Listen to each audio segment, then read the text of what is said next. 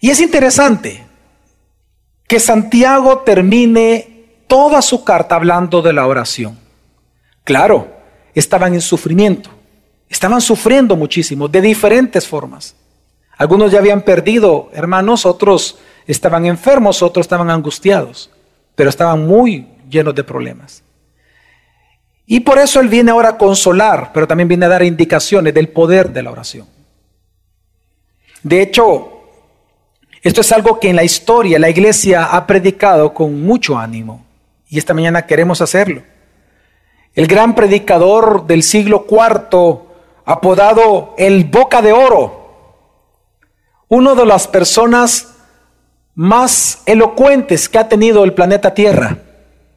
Si algunos admiran a Spurgeon, usted tendría que admirar a Juan Crisóstomo, el Boca de Oro. Un hombre que predicó muchísimo, que al día de hoy pues, nosotros podemos leer sus predicaciones. Juan Crisóstomo en una ocasión predicando acerca del poder de la oración, citando momentos específicos de la escritura, él dice lo siguiente, él proclamó y exclamó, el poder de la oración ha sometido a la fuerza del fuego, ha calmado la rabia de los leones, ha silenciado la anarquía para que haya descanso.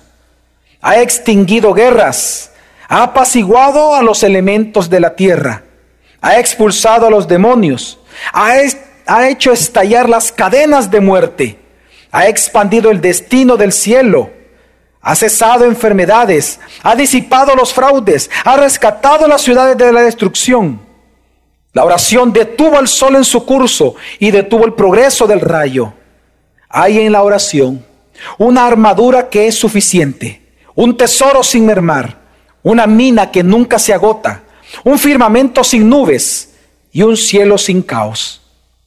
La oración es la raíz, la fuente, la madre de miles de bendiciones. Juan Crisóstomo, si usted se da cuenta, él comienza a tomar diferentes pasajes de la escritura. De cuando el sol se detuvo en Gabaón, de cuando Daniel estuvo en el foso los leones y él clamó al Señor. Y él comienza a hablar de cómo en diferentes tiempos bíblicos los justos, los creyentes de cada una de estas épocas, en momentos de angustia clamaron a Dios y Dios oyó y Dios salvó. Por lo tanto, él comienza a demostrar en esta proclamación que él hizo que la oración de los justos es efectiva y es poderosa. Pues precisamente es lo que ahora en el texto de Santiago nosotros vamos a ver qué es lo que Santiago nos está enseñando. Que la oración eficaz del justo puede, y de verdad, puede mucho. Vamos a leer Santiago capítulo 5, versículo 13 al 18 que dice, ¿sufre alguno entre vosotros que haga oración? ¿Está alguno alegre? Que cante alabanzas. ¿Está alguno entre vosotros enfermo?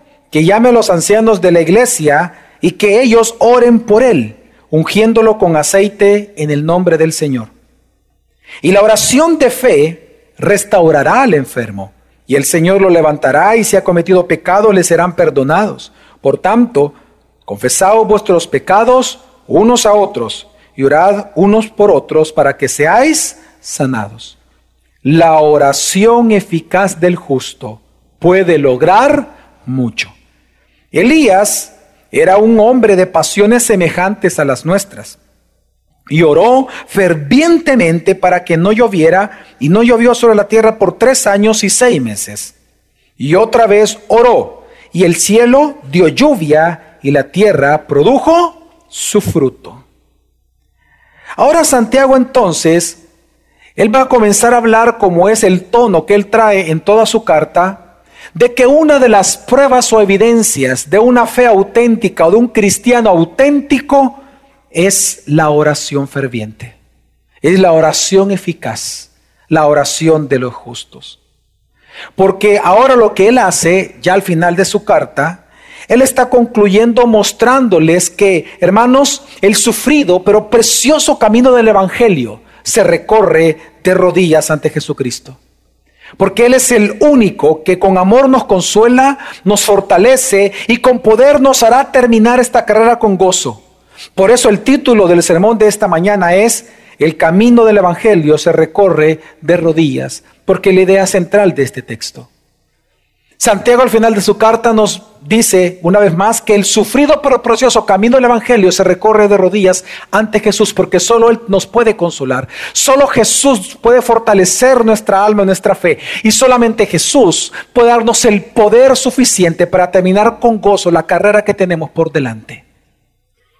Así que este camino del Evangelio se recorre de rodillas.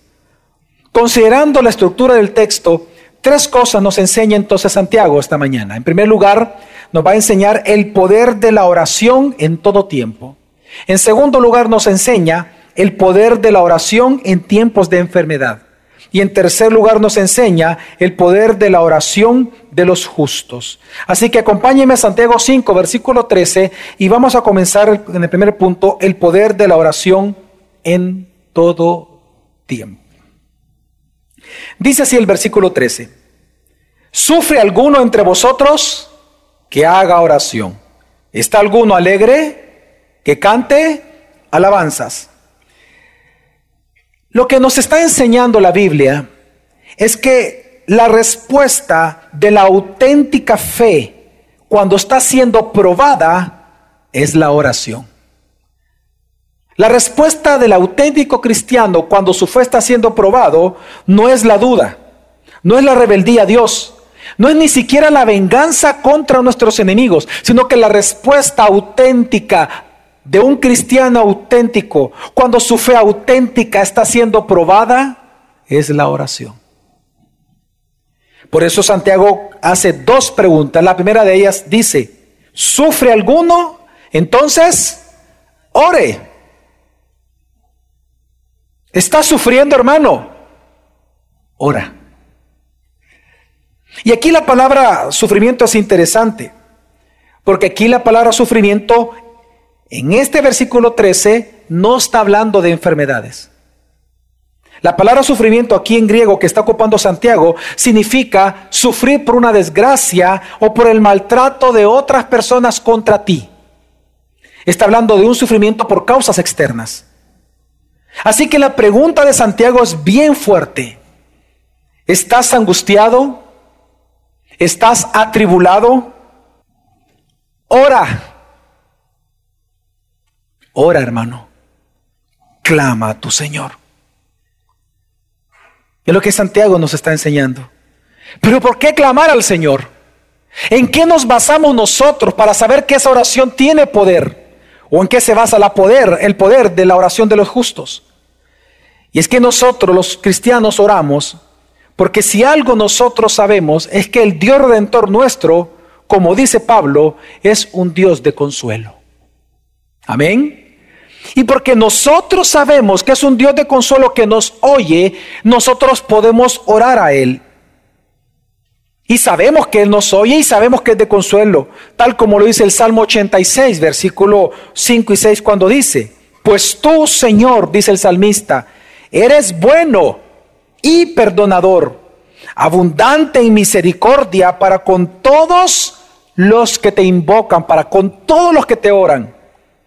Por lo tanto, en la confianza esa viene el salmista y dice, escucha, oh Señor, mi oración y atiende la voz de mis súplicas. La Biblia nos está enseñando, hermanos, que el poder de tu oración y el poder de mi oración descansa en el Dios misericordioso que nos oye en todo tiempo. Mira a Buda. Mira las imágenes de yeso en los templos de la religión tradicional en nuestro país. Mira las imágenes de madera.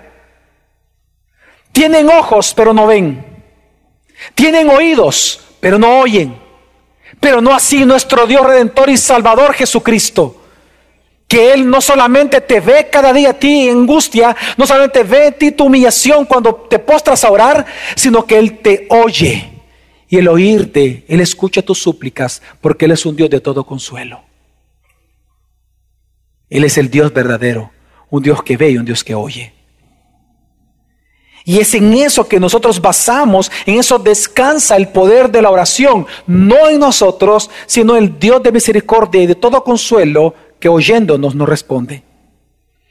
Por eso el Salmo 91 nos enseña que esta respuesta de Dios ante la oración de sus hijos es una promesa, es parte de la promesa del pacto. En el antiguo pacto nosotros vemos que Dios prometió eso y esta promesa se extiende al nuevo pacto, de que cada vez que un hijo ora a Dios, Él lo va a escuchar y Él lo va a atender, porque es nuestro Padre. Por ejemplo, el Salmo 91 dice, aquí está hablando Dios y dice, porque ha conocido mi nombre, me invocará y le responderé. Yo estaré con Él en la angustia. Lo rescataré y lo honraré y le haré ver mi salvación. Es parte de la promesa de Dios para quienes lo conocen a Él. Y eso es lo que nos da confianza orar cada día. No importa cuán grave ha sido incluso tu propio pecado. Es parte de la promesa de Dios que el día que un hijo le ore, Él lo va a escuchar porque es su hijo y porque te ama a ti. Y es en esta confianza entonces que todos los creyentes podemos orar. Veamos la confianza del salmista en el Salmo 18, versículo 4 al 6, cuando el salmista dice, los lazos de la muerte me cercaron y los torrentes de iniquidad me atemorizaron. Los lazos del Seol, es decir, de la muerte, me rodearon. Las redes de la muerte surgieron ante mí. En mi angustia invoqué al Señor y clamé a mi Dios.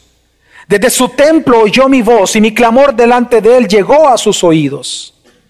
Ahora, ¿por qué el salmista, en tiempos en donde él vio de cara a la muerte, por qué él fue capaz de invocar en ese momento a Dios? Claro, leímos el versículo 4 al 6. Esta confianza solo lo produce algo, el conocimiento de Dios. Porque lo, que acabamos de leer, el versículo 4 al 6, pero él ya había dicho acerca de Dios del versículo 1 al versículo 2, él dijo lo siguiente en el mismo salmo, él comienza diciendo, yo te amo, Señor, fortaleza mía. El Señor es mi roca, mi baluarte y mi libertador. Mi Dios mi roca en quien me refugio, mi escudo y el cuerno de mi salvación, mi altura inexpugnable. La Biblia nos enseña que el fervor de la oración de los justos está completamente asociado al nivel de conocimiento que tenga el justo acerca de Dios. Entre más tú conozcas a Dios, quien es a través de la Escritura, más confianza y más profunda es tu oración a Él. Entre menos tú conozcas a Dios, más desinteresado vas a estar de orar por Él. Te voy a explicar qué pasa. Cuando un creyente no ora, es porque no confía en Dios. Y no confía en Dios porque no lo conoce. Ponte a pensar en tu hijo. ¿Quiénes son los hijos que más se acercan a los padres a contarles sus sufrimientos secretos? Solo aquellos hijos que confían en papá y mamá. ¿Y quiénes son ellos? Aquellos que conocen a papá y a mamá. Conoce que papá puede ser un papá firme, pero que lo puede escuchar y consolar. Sabe que le va a dar buenos consejos y por eso lo busca. Si tú eres una persona de poca oración, es porque tú conoces poco a Dios. Por eso es poca piedad en tu vida. Y hay poco conocimiento de Dios porque tú no estudias la palabra de Dios, que es donde podemos conocerlo a Él. Así que, ¿qué es lo que está enseñando aquí Santiago? Está enseñando precisamente el poder de la oración en todo tiempo, en donde lo que Él está haciendo es enseñando que cuando tú en dolor buscas a Dios, Él con gozo te va a escuchar y lo que va a producir en tu corazón también es consuelo, pero también gozo en tu corazón. Y por eso entonces él ahora pone lo siguiente del sufrimiento, porque él dice, hace una pregunta, Si alguno está sufriendo, ¿qué dice? Ore. Pero luego él pregunta, ¿cuál es la segunda pregunta que le hace? Si alguno está alegre, ¿qué tiene que hacer? Cante alabanzas. ¿Por qué es esto? Claro, porque después de que tú oras a Dios en sufrimiento y comienzas a desahogarte con Él, en tu corazón comienza a sufrir un gozo inexplicable. Aquella paz que sobrepasa todo entendimiento comienza a producirse en ti. El problema no se ha resuelto. Ahí está presente el problema. Ahí está la angustia.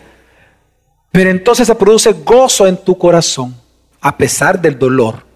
Gozo en medio del problema, gozo en medio de la prueba. Y es precisamente a eso que se refiere Santiago y por eso él pregunta, ¿está alguno alegre? ¿Qué tiene que hacer el alegre? Que cante alabanzas.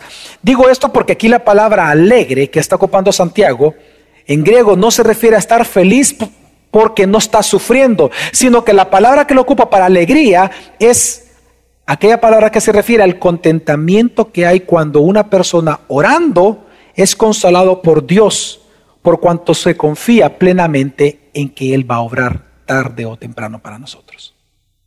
Es ese contentamiento que surge en el corazón de una persona que se desahoga en Dios porque confía en Él y recibe el consuelo de Dios, a lo que se refiere la palabra aquí, alegre. En otras palabras, se refiere al gozo a pesar del dolor. Así que Santiago está preguntando, ¿está alguno alegre en medio del sufrimiento, entonces canta alabanza. Un gran ejemplo de esto es cuando usted recordará en la historia de Hechos de los Apóstoles que Pablo y Silas fueron llevados, recuerda usted, a, las mazmorras, a la cárcel, ¿se acuerdan? Y dice la Biblia que fueron, pero hasta puesto hasta lo último. Y estando allí, ¿qué hicieron ellos? ¿Acaso ellos maldijeron a Dios? Quisieron matar, le dijeron al soldado, maldito, cuando sale de aquí te mato. ¿Amenazaron al enemigo? No. ¿Qué hicieron ellos? Bueno, asumimos que oraron primero y se llenaron de gozo y en medio de las cadenas, ¿qué hicieron? Cantaron alabanzas. ¿Y qué fue lo que sucedió? Un gran terremoto hubo en ese lugar y todas las, cadenas se rompieron, que es lo que Juan Crisóstomo en la parte que leí se refería en su proclamación.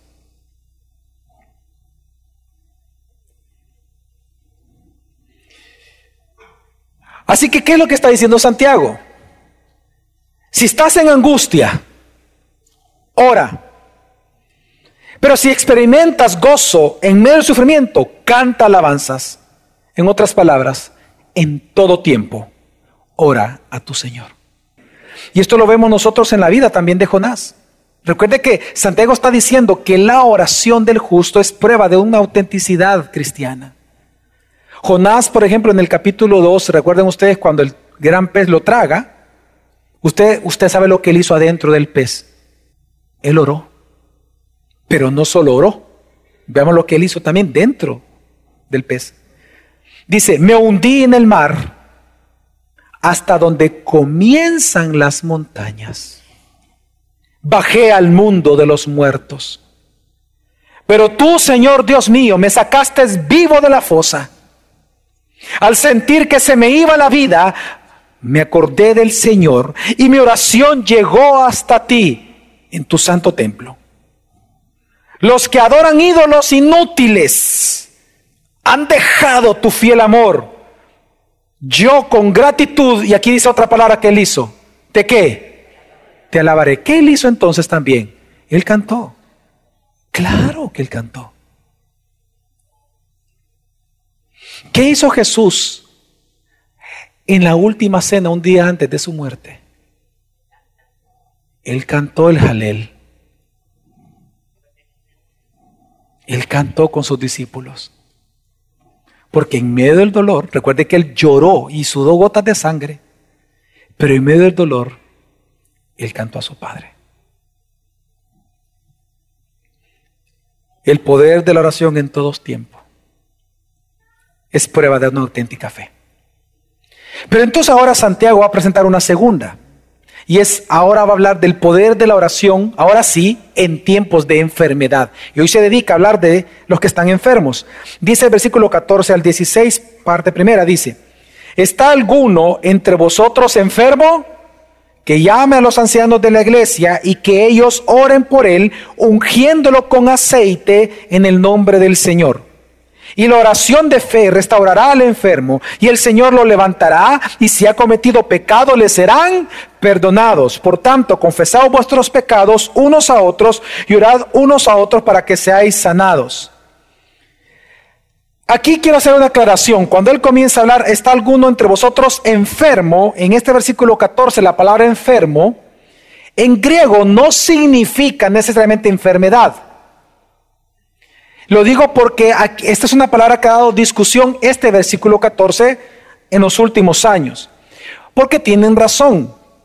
Cuando nosotros vemos la, la gramática, nosotros vemos que la palabra tiene varios significados en el Nuevo Testamento. Y quizás el principal significado de esta palabra, que aquí se traduce como enfermo, es la palabra debilidad o impotencia por cualquier cosa. Por ejemplo, el apóstol Pablo, él dice que cuando él le pidió a Dios que le quitara el aguijón, ¿se acuerdan ustedes? Esa, esa palabra que lo ocupa, aguijón, es la misma palabra enfermedad que usted tiene ahorita ahí en el versículo 14. Es la misma palabra. Allá se traduce como aguijón, aquí se traduce como enfermedad.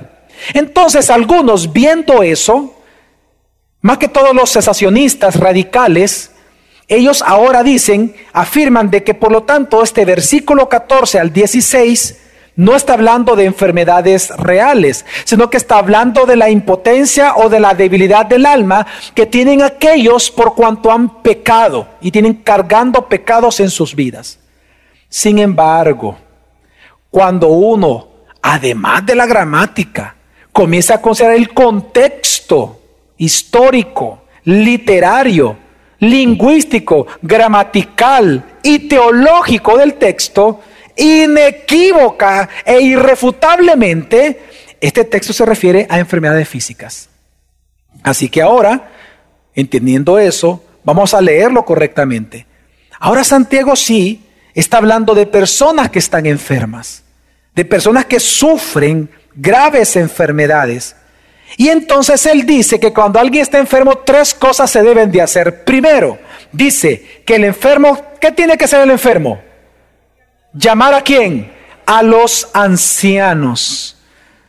¿Sabe que la palabra aquí llamar que ocupa Santiago es la palabra convocar?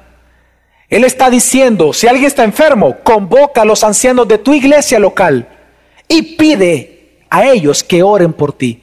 Ahora, quiero recalcar esto, hermano.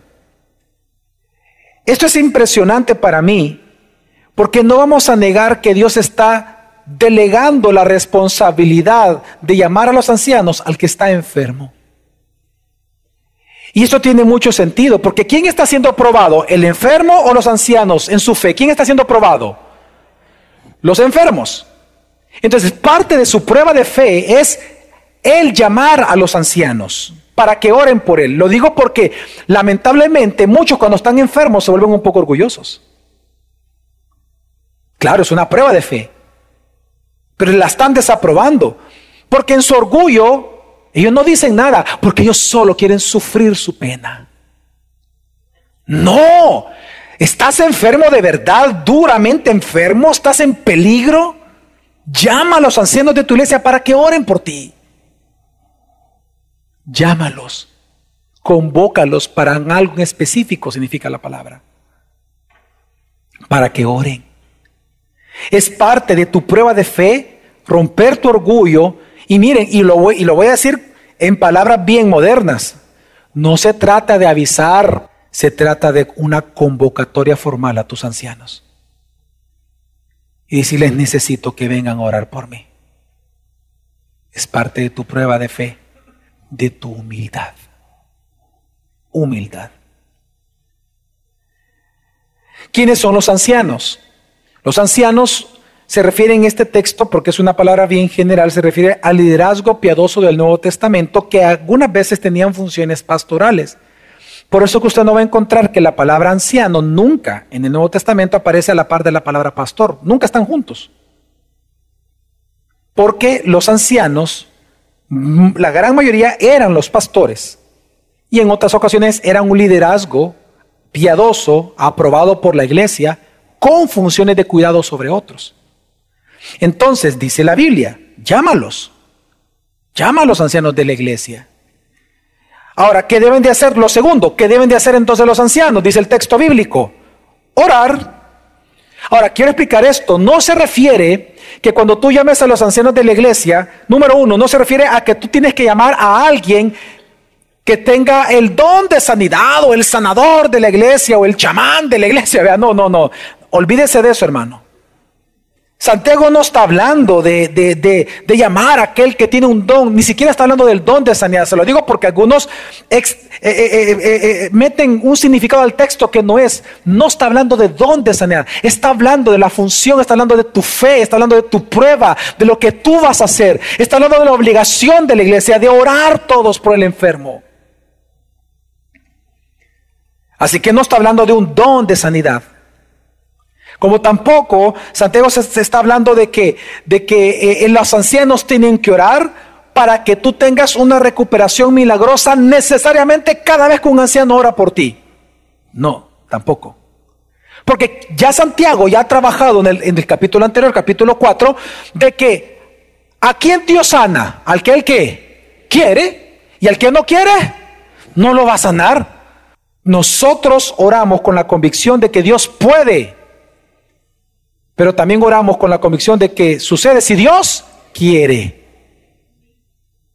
Y esa es la oración que está mencionando aquí Santiago. Exactamente ese es el tipo de oración que está diciendo Santiago.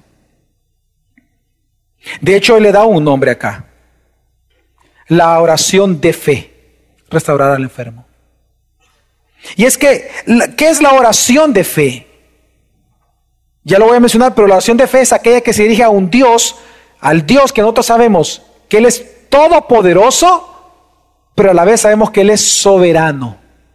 Amén. Él hace lo que Él quiere según su perfecta, buena y agradable voluntad. Pero entonces, cuando Él entonces dice, llama a los ancianos para que oren por ti y la oración de fe restaurar al hermano, ¿a qué se refiere? Bueno, los ancianos cuando oramos y vamos a orar por un enfermo, lo hacemos primero para dar esperanza de que si Dios quiere, lo va a sanar realmente a esta persona y lo va a levantar de esa cama. Y en segundo lugar lo hacemos para consolar al alma afligida de quien está sufriendo. Es para consuelo que uno va también a orar. Y esto queda en evidencia porque luego él dice lo que tiene que hacer el anciano y a la par de oración que tienen que hacer los ancianos. Ungirlo con aceite. Y aquí prestemos la atención porque esta es una frase que para nuestro tiempo mm, nos suena raro, pero porque no es propio nuestra época, sino que tiene un gran significado en el texto bíblico. Se lo voy a explicar. En la Biblia, ungir con aceite solo tiene dos significados en la Biblia. Así que uno de esos dos se está refiriendo a Santiago. Veamos el primero. El primer uso es un uso medicinal. se ungía con aceite al enfermo para curar sus heridas. Era como un bálsamo para ellos. Un ejemplo de este uso de ungir con aceite es el caso, en esta en la parábola que contó Jesús del buen samaritano. Dice la Biblia que cuando llega el samaritano, después de que otros dos judíos habían pasado y que no lo ayudaron, el buen samaritano dice que acercándose, ungiéndolo con aceite, vendó sus heridas. Entonces vemos el uso de ungir con aceite con un propósito medicinal. ¿Será acaso que Santiago se refiere a eso? No lo creo, por dos razones. Número uno, porque históricamente los pastores no son doctores. Pero hay una segunda razón. Y es que ungir con aceite, si lo dejamos que era así, con este uso al que Santiago se estaría refiriendo, que sería medicinal, estaríamos cometiendo un grave error, porque estamos entonces diciendo que hay que ungir con aceite para cualquier tipo de enfermedad y eso sería grave para alguien. Entonces, obviamente, no se refiere a eso. Entonces, ¿a qué se está refiriendo Santiago cuando dice, újalo con aceite los ancianos al enfermo? Es un uso simbólico que es el más fuerte en la Biblia para ungir con aceite. Le voy a explicar. Tanto en el Antiguo Testamento como en el Nuevo Testamento, la unción, ungir a alguien, simbolizaba el apartar o el santificar, que es la palabra apartar, apartar a alguien o algo para el uso exclusivo de Dios o para el servicio exclusivo de Dios. Por ejemplo, si una copa quería ser ocupada para el templo, ¿qué tenía que hacer los sacerdotes? Ungir la copa. Y ya no se podía ocupar para alguna casa, sino para el templo. Solo para el tabernáculo, para el templo. Así que ese es el uso que le está dando Santiago. Pero entonces, ¿cómo se interpreta? Es de la siguiente manera. Y esto es de las partes más hermosas, hermanos, que vamos a encontrar en este texto y que a mí me ministra muchísimo. El uso que le está dando Santiago a ungir es como símbolo de que cuando un anciano viene y unge a un enfermo, lo que Dios le está diciendo al enfermo es que Dios te está apartando para ministrarte solamente a ti de manera especial a través de su Espíritu Santo. Alégrate, hermano, que Dios te está apartando hoy para consolar tu vida. Pero en segundo lugar, también simboliza cuando un anciano unge a una persona enferma, le está diciendo lo siguiente, hermano, qué privilegio tú tienes ahora de sufrir por causa de Cristo. Dios te está apartando para que con tu enfermedad ministres de consuelo a todos los demás, con el consuelo con que tú estás siendo consolado por Dios. Y eso es hermoso. Ahora, quiero hacer una aclaración. Y es que de este texto la Iglesia Católica inventó el sacramento de la unción de enfermos. Esa tal cosa en la Biblia no existe. Porque si usted se da cuenta, Santiago dice, llama a los, ancianos para que hagan una oración de vida por ti. ¿Una oración de qué? De vida, una oración de vida, de ánimo, de, de vida, de, para que si Dios quiere vas a ser sanado. Pero ¿qué es la unción de enfermos en como sacramento en la Iglesia Católica? Es una oración de muerte. Los sacramentos se creen que son medios de gracia salvadora. Es decir, que si tú practicas un sacramento, tú recibes salvación, no por la fe, por la obra que estás haciendo. Entonces, eso no está diciendo para nada el texto, hermano. Para nada. Usted, pues estamos haciendo el exégesis, para nada. Ahora, ¿cuál es el resultado de cuando usted hace estas tres cosas?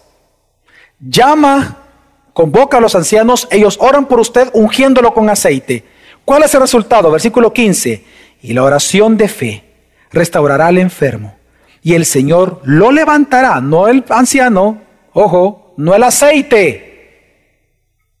El Señor lo levantará.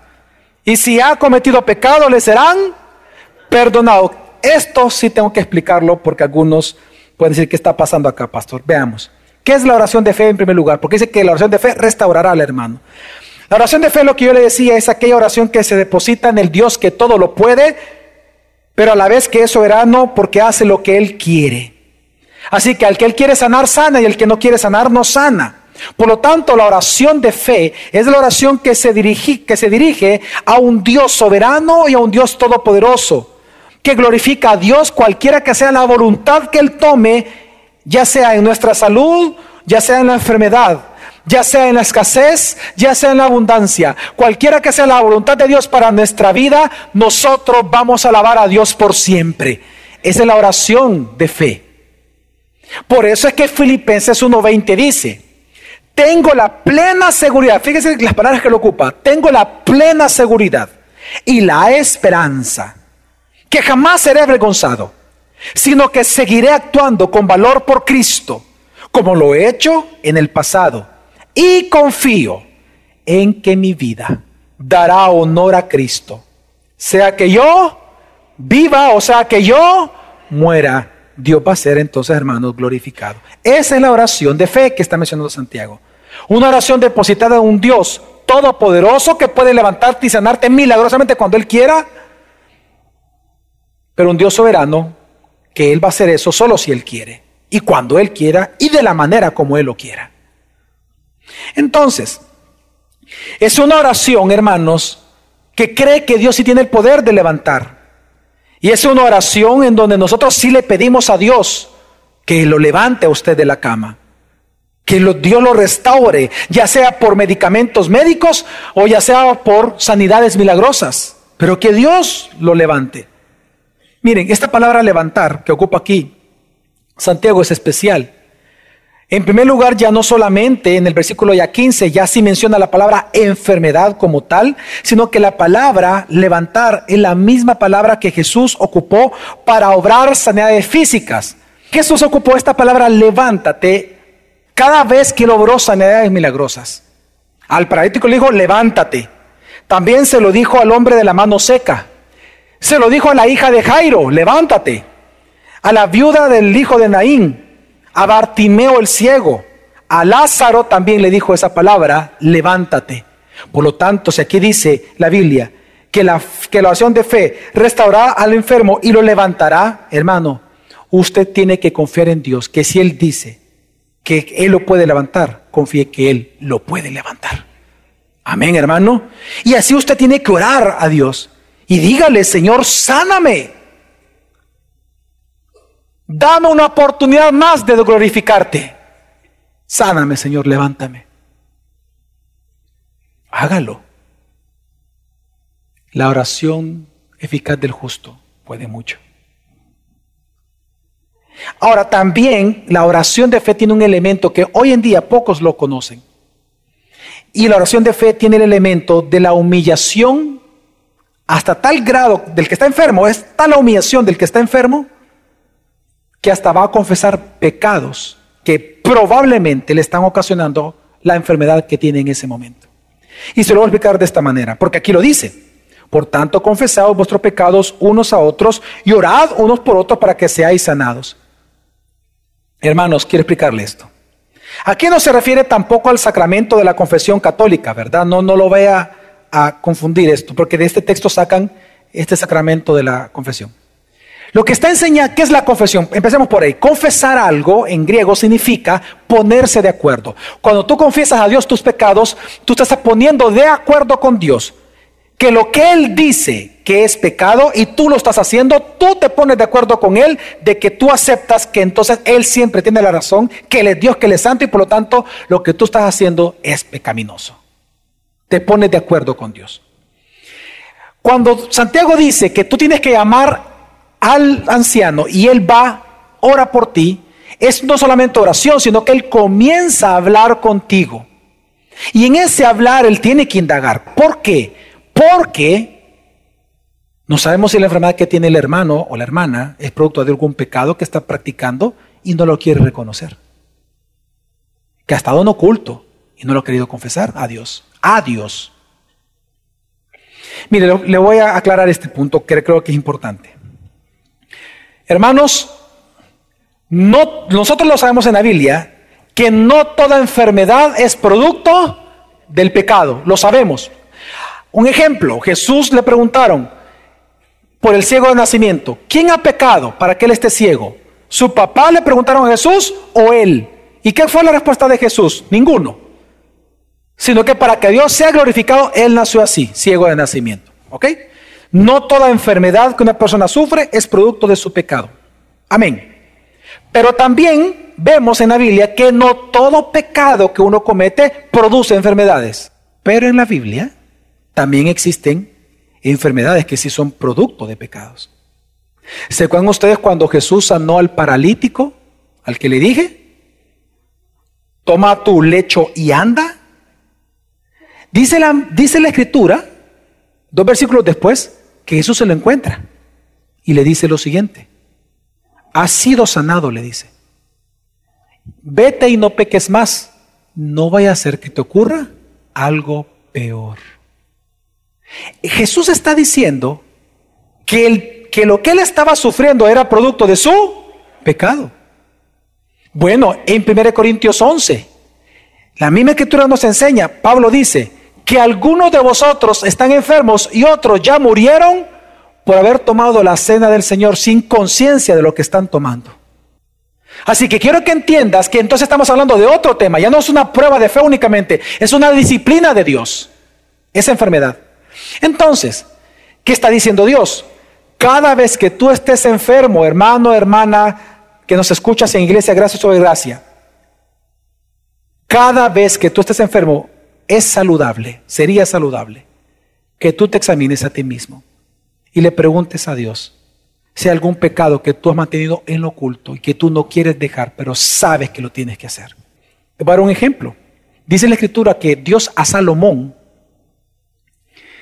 Recordemos que Salomón fue el que construyó el templo, él, dio los, varios de los proverbios, eh, se, le adjudica la autoría de, cantar de los cantares, el hombre más sabio del mundo, el hombre más rico del mundo, alabó al Señor, etcétera, etcétera. ¿Qué pasó al final de sus vidas? Al final de la vida de él. Él se alejó de Dios. Y dice la Biblia de que él comenzó a adorar a Astarot. A ídolos, claro, los dioses de sus mujeres. Tenía más de mil mujeres.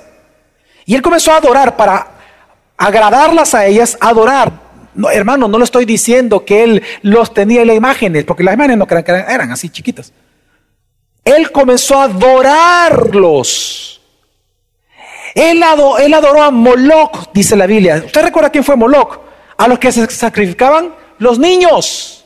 Él lo adoró. Y dice la Biblia que Dios tuvo que aparecérsele dos veces a él. Se le apareció solo a él. Y le dijo, Carlos, deja ese pecado. Si no te basta mi ley, mi palabra, que ahí la tienes. Mírame, yo me tengo que presentar delante de ti. Deja ese pecado, Carlos. Y Salomón dijo, no. Pasó el tiempo, siguió pecando y volvió a aparecérsele Dios. Dos veces. Ya no hubo una tercera. ¿Qué hizo Dios? ¿Qué hizo Dios, hermano? ¿Lo mató? ¿Se lo llevó? Quiero que entienda, hermano, que en la Biblia encontramos muchos de estos textos. Entonces, no, es, no está mal que usted cuando está enfermo pregúntese, puede ser que su enfermedad no sea producto del pecado, pero ¿qué pasa si es producto del pecado? Es ahí donde es necesario llamar a los ancianos. ¿Sabe para qué? Para que cuando llegue el anciano, indagando el anciano, ¿usted qué tiene que hacer? Aprovechar ese momento de gracia y decirle, hermano, quiero decirte algo. Dios es el que salva, Dios es el que sana y Dios es el que perdona. No te confundas, no es el hombre. Amén. Uno solo va como instrumento y como mensajero de parte del Señor. Amén, hermanos. Entonces, ya con esto, ¿cómo él termina entonces? Hablando de el poder de la oración de los justos. Versículos 16 al 18 dice, y la oración eficaz del justo puede lograr mucho. Elías era un hombre de pasiones semejantes a las nuestras y oró fervientemente para que no lloviera y no llovió sobre la tierra por tres años y seis meses. Y otra vez oró y el cielo dio lluvia y la tierra produjo su fruto. Está hablando de aquella persona a quien se le ha imputado la justicia de Cristo por cuanto ha creído en el mensaje del Evangelio y la obra de Cristo realizada en la cruz y su resurrección al tercer día. Si usted ha creído eso, usted es un justo. El justo aquí para Santiago es aquel que vive la ética del Evangelio. Es aquel que es piadoso y a la vez obra con justicia. No perfecto, pero obra con justicia. Por lo tanto, lo que él está diciendo es que la oración eficaz del justo puede lograr mucho. Ahora, esta frase, para, tener, eh, para entender bien la fuerza de lo que él está diciendo, la quiero leer un poco en cómo debería ser construida la oración en el idioma original, en el idioma en que fue escrito. La oración debería leerse así. La oración del hombre justo prevalece cuando está energizada. Y cuando se refiere a energeo, que en el griego, que de la palabra energía, se refiere a cuando está energizada por el Espíritu Santo. Lo que él está diciendo es tremendo. Él está diciendo que la oración de los cristianos comunes, nuestra oración de los cristianos comunes, prevalece sobre las circunstancias, pero cuando está energizada por el Espíritu Santo. Y es que lo dice la Escritura. Proverbios 15, 29. El Señor está lejos de los impíos, lejos, pero escucha la oración de quienes? De los justos. Y por eso pone por ejemplo, a Elías. ¿Por qué Elías? Porque él dice que era un hombre de pasiones semejantes a las nuestras. Aquí pasiones no está hablando de lujuria, está hablando de, de debilidades humanas. Lo que está diciendo aquí Santiago es que Elías era un hombre con luchas y tentaciones como usted y yo las tenemos similares a nosotros, pero con un corazón puesto en Dios, a quien él oró fervientemente, dice. Pero para entender eso de fervientemente a qué se refiere Santiago, hay que recordar la historia. La historia de Elías, que él está citando de la, sequía de tres años y luego la oración y la lluvia, está en Primera de Reyes capítulo 17 y capítulo 18. Lo interesante, y se lo aviso desde ya, si usted es un lector y un estudioso de la Biblia, no sabe asustar. Con dos puntos. ¿Cuáles puntos, pastor? Número uno, usted no va a encontrar en Primera de Reyes de que la sequía duró tres años y seis meses. Dice que duró tres años nada más. Pastor, hay un error ahí, la Biblia se contradice. No, no, no ya voy a explicar. Y también vemos que como que Elías no oró tan fervientemente. Porque cuando inicia la sequía, no vemos por ningún lado en el texto de Reyes que él oró. Si ora al final, porque dice que se postra, solo eso dice, no dice oro, que oró, solo dice se postró. Entonces asumimos que pues, se postró a orar. Pero entonces, ¿a qué se refiere Santiago con esto? Claro, había una tradición eh, entre el tiempo antes de la venida de Jesús y entre Malaquías y Mateos. Hay un texto ahí que, que Santiago lo está citando realmente, pero hay que explicar bíblicamente qué está pasando. Lo que sucede es que, es que la palabra ferviente para nosotros en español es el problema. Para ellos, para los judíos que leyeron esto originalmente, no. Ellos entendieron a qué se refería Santiago. Cuando usted comienza el capítulo 17 a leerlo, se da cuenta que Santiago, él dice, antes de decir la noticia, antes de que, perdón, que Dios le hablara y le dijera, ve donde el rey y dile esto, que va a empezar la sequía, antes que Dios le diera esa orden, Santiago, mire qué atrevido, perdón, este, Elías, mire qué atrevido lo que hizo. Viene Elías y dice, va a haber sequía por los próximos tres años y va a haber por mi palabra, dice él. Él no dijo que por la palabra de Dios. ¿Por qué dijo? Por mi palabra. ¿Qué atrevido? A eso se refiere la oración ferviente. ¿Sabe qué estaba haciendo Elías? Dios ya le había hablado que iba a haber una qué. Entonces, como Dios ya habló, hay que creerle. Entonces podemos hablar de que va a suceder, sí o no. Así habló Elías, sin dudar. Pues le aviso, va a haber sequía. Es decir, que él, cuando dice que su oración ferviente, hubo antes una comunicación con Dios tan fuerte que él creyó y habló creyendo la palabra. ¿No entender, hermanos? Y luego al final, cuando él se postra, claramente es una postura de oración y él ora para que vuelva a llover. Pero entonces, ¿por qué Santiago, pastor, ocupa tres años y seis meses? ¿Por qué ocupa tres años y medio? Porque está ocupando un lenguaje escatológico. Tres años y medio en la Biblia es de un gran significado ese dato. Lo que está diciendo Santiago es esto. En tiempos de gran tribulación, en tiempos de gran angustia, ora ferventemente a tu Dios. Ora conforme a la voluntad de Dios convencido de que Dios, lo que Dios ha prometido en su palabra, Él lo va a, ¿qué? a hacer. Esa es la oración ferviente del cristiano. Y por eso no hay mejor ejemplo que Elías. Porque él habló fuerte, directo, firme, creyendo la palabra, sabiendo que Dios sí o sí iba a traer sequía y sí o sí después ya no. De igual manera, cuando tú estés enfermo, cuando estés en graves problemas, cuando estés en angustia, leyendo la palabra, hablando con un anciano orando solo en tu casa, confía que todo aquello que enseña la Biblia, Dios lo va a cumplir. Así que lo háblalo con libertad, ora a Dios con libertad. ¿Saben ustedes que es a esto a lo que Jesús se refirió cuando él dijo en Juan 14, y todo lo que pidáis en mi nombre, yo lo que lo haré para que el Padre sea glorificado en el Hijo. Si me pedís algo en mi nombre, yo lo haré. Ahora, en mi nombre. ¿A qué se refiere esa frase en mi nombre? Se refiere a que después de cada, cada, vez que oremos hay que decir el cliché o la oración en el nombre de Jesús. Amén. Hay que decir eso siempre, pastor. Si no, la oración no tiene poder, pastor. ¿Se refiere a eso, ¿se refiere a eso Jesús? No. En el nombre de Jesús se refiere a creer quién es Jesús tiene que ver con la fe. Pero ¿qué dijo Jesús en el versículo 10 del mismo texto? porque aquí esto se lo dijo a la mujer samaritana. Juan 4.10, ¿qué le dijo? Respondió Jesús y le dijo a la samaritana, si tú conocieras el don de Dios y quién es el que te dice, dame de beber, fíjense bien qué es lo que pasa. Tú le habrías pedido a él y él te hubiera dado todo lo que pidáis en mi nombre. Si tú supieras quién soy yo tan solo, me pedirías.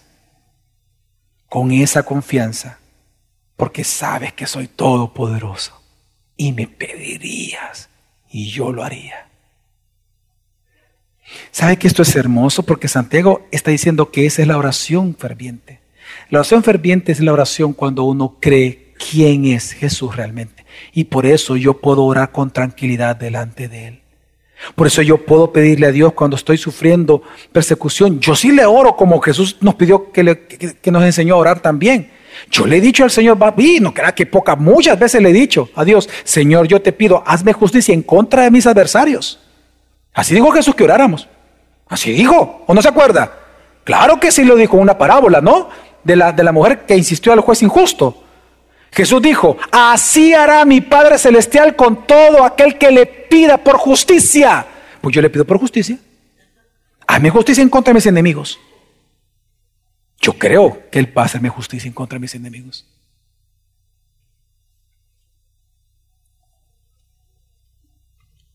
Y es esta convicción la que Jesús tuvo toda su vida en la tierra, en la pasión, cuando estaba sufriendo, cuando estaba siendo entrevistado y estaba siendo golpeado.